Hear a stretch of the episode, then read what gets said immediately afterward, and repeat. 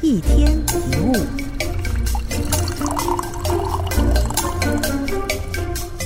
相信生命是苦的，就会发现人生各种苦难；相信生活是喜乐，就会发现处处有惊喜；相信人生不公平，就会发现很多的不公平。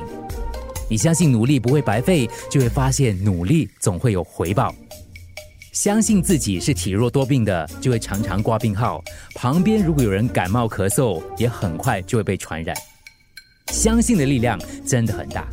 医学界有很多人都知道安慰剂的效应，就大部分的临床实验都证明了，病人的病情因为服用了一些糖丸，就只是糖的药丸就好转了，跟精心制造的药剂一样有效，因为他们相信医生，以为自己正在接受药物治疗。你再想一想，我们生活当中所谓的咒语啊、法宝啊、护身符啊、幸运标志啊，为什么会有魔力呢？命理啊、星座啊，为什么能够神准的预言呢？很多时候答案都是因为，如果你相信他们是真的，他们对你的作用就是真的。不管你相信什么，最后都会成为生活当中的事实。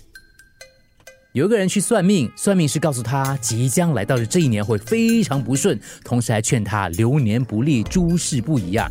结果那一年里，他变得非常的消极被动，情绪很容易低落沮丧。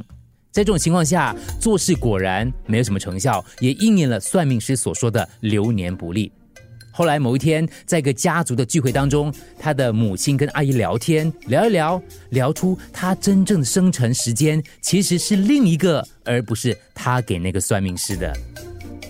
记得，你相信就会看见，信念很多时候是一种自我实现的预言。一天一物，除了各大 podcast 平台，你也可以通过手机应用程序 Audio。